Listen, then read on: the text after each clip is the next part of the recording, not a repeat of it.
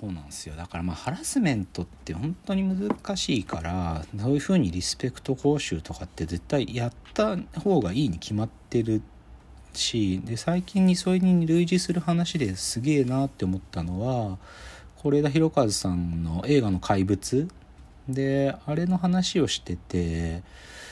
その歌丸さんのラジオで喋られてたのかな？そのまあねまあもう公開されてある程度情報が分かってる部分で言えばあれはまあその少年の同性愛みたいなことに触れるんですよね。なんかいわゆる LGBTQ 的なだからカンヌでクイアパルムっていうねそういうものを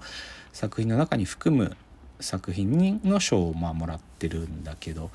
でも是枝裕和さんが言ってたのはでもだから少年たちが別にそんなに生々しくそういうことを起こるわけじゃないけどその少年たちが自分たちのそういうまだ名前も付けられないような気持ちによって生まれちゃう行為っていうのがそのどこまでがあの何て言うのかな。その役者たちに負担を強いない身体接触かっていうのをインティメートアドバイザーとかインティマシーコーディネーターっていうらしいんですけどそういう人をつけてたって話をされてたんですよね。なんかそのまあこういうのってよくあるいわゆるベッドシーンとか性的な演出を含む時にその役者の心理ケアも含めてどこまでが許されるかってことをあのデザインする人たちその心のケアも含めて考える人たちのことをインティメイトアドバイザーとか,、まあ、だ親密さのアドバイザーですよねインティマシーコーディネーターそれをやってたっていうことを是枝さん自身が喋られてるのはすげえなって思いましたよね。だからこの辺もななんか最近の時事につながればやっぱもうジャニーズの話ちゃんとしたほしい知った方がいいですよね。もうあれマジでやった方がいいと思う。だけどあれを僕は鼻持ちならない部分はイギリスの BBC とかがめっちゃなんか日本は来る変な国だみたいなこと言ってるのはあれは欺瞞だと思う。なぜならスポットライトって映画があってカトリックの神父たちが幼児にそういう性的虐待をしてたっていうことを世界中の神父がやっていた。でそれを暴いたのがボストングローブっていう新聞社ででそそれが世界的にどんどん広がっていったっていうのを描いたのが「スポットライト」っていう映画なんですけどあの時にイギリスは自分たちの国のカトリックの神父はそれをしてないってことを結構否定し続けた態度を取った国だからだからそのイギリスの BBC がこの件に関して日本がのなんかエンタメ業界のなんか狂っているんだみたいなこと言うのはいやいやいやおこれはこの話に限ってないわけっていうかカトリックでっていうか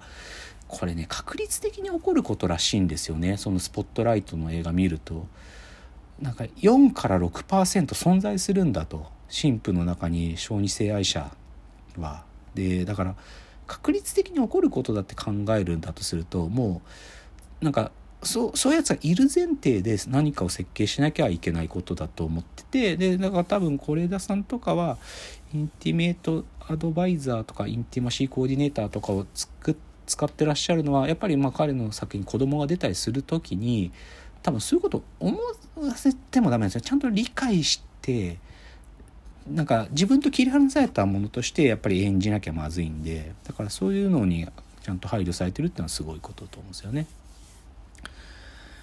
あと最近ね食生活劇的に変わりましていや本当に多分精神が疲弊してたからかてかねウーバーイーツをやめたんです私ついに。ついにというか強制的にやめたんですよね。なんか本当に忙しかってでもうダメだけど疲れて寝ちゃう寝ちゃう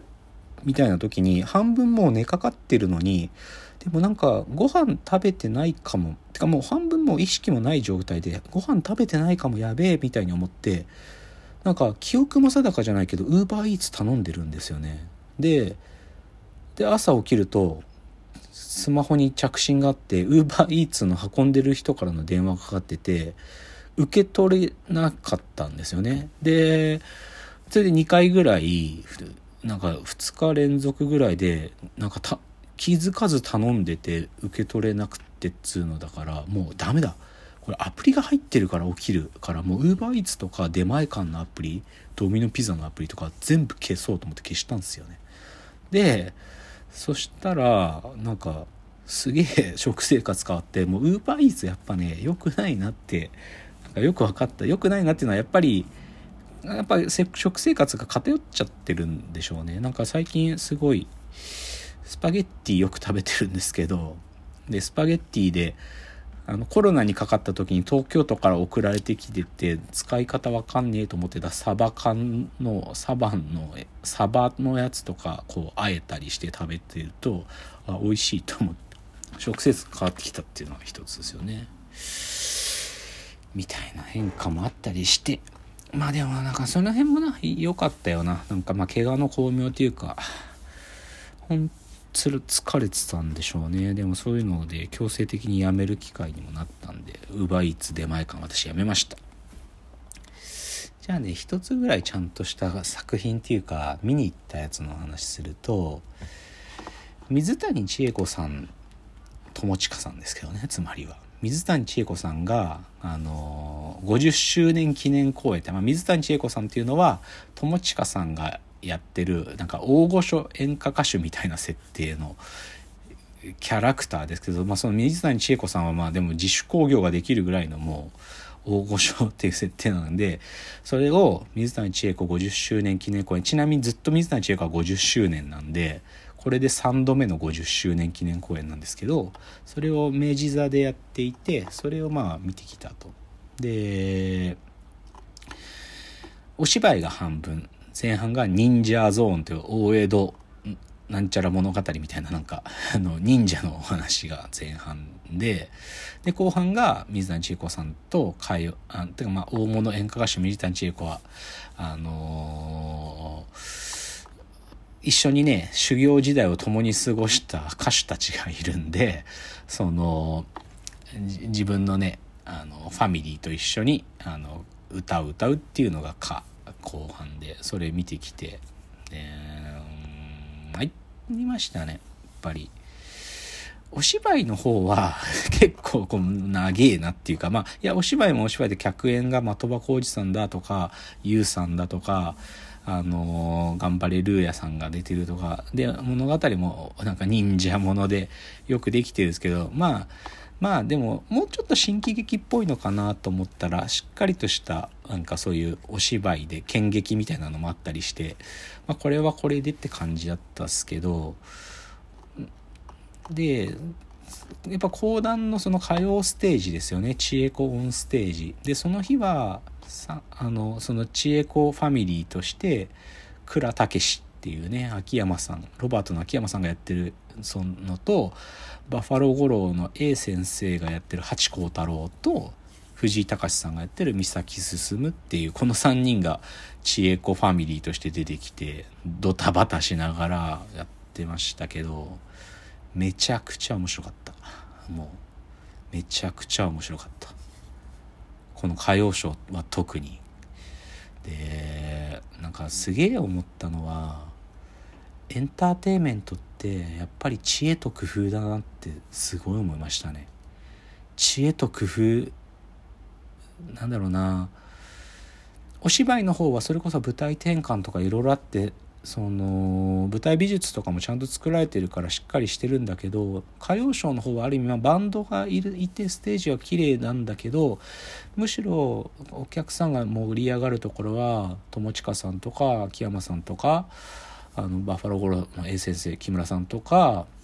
藤井隆さんの彼らのやっぱり芸ですよね。そそっちでにやっぱり興奮してて。だからなんかその日は水谷千恵子さんがもう公演も終盤に戦だったんでの喉の調子がちょっと悪くなってきて少しハスキーだからちょっとハスキーボイスをせっかく生かしてジャズアレンジでやりますみたいなところがあってその時に倉武さん、まあ、秋山さんがクランペットっていう なんか段ボールみたいなので作ったなんかマイクにラなんかラッパみたいなのがくっついてて、口でポンポンポンポンポンとかいう口でやるラッパをやってたんだけど、めっちゃそれがウケるんだよな。でももうほんと知恵と工夫って感じがしますよね。本当に。結構なんかでもショックだった。なんかショックっていうか、ああ、やっぱ自分が目指したいのこっちなんだな、みたいなこと半分思って、そう、なんか工業ってやってみたいなみたいなこと初めて思いましたね。なんかすごく思った。でたまたまたまたまそのお友達のスーパーササダンゴマシンさんのラジオ週、えーと、日曜日の夜にやってるあのスーパーササダンマシンのチェ・ジバラっていうのとチェ・ジバラの続きっていうまあ合計1時間半の番組があるんですけどそのチェ・ジバラの続きの方でササダンゴさんもその僕が行った回じゃなくてもうちょっと前の日の回を見に行ってらしたみたいでそのお話されててあの LINE で「あのあ僕も行ってたんすよ」みたいなこと言ってたけどそのラジオの中でさすだんごさんなんかはやっぱり自分にとっての目標になりそうだみたいなことをおっしゃってましたね。なんかね。まあなんだか彼がもともとマッスルって興行を思いつくヒントだったのをバッファローゴロさんとかがやってらしたあの梅田花月でやってたこれでとかいうお話をしたりしててでそのスタッフたちがある意味20年でさらにバージョンアップされてこれをやってているチームの一部になってるんだみたいなことを言っててだから目標になったみたいなことを笹田子さんもおっしゃってたっていうそういうお話でしたね。面白かったです。水谷千恵子50周年記念公演でした。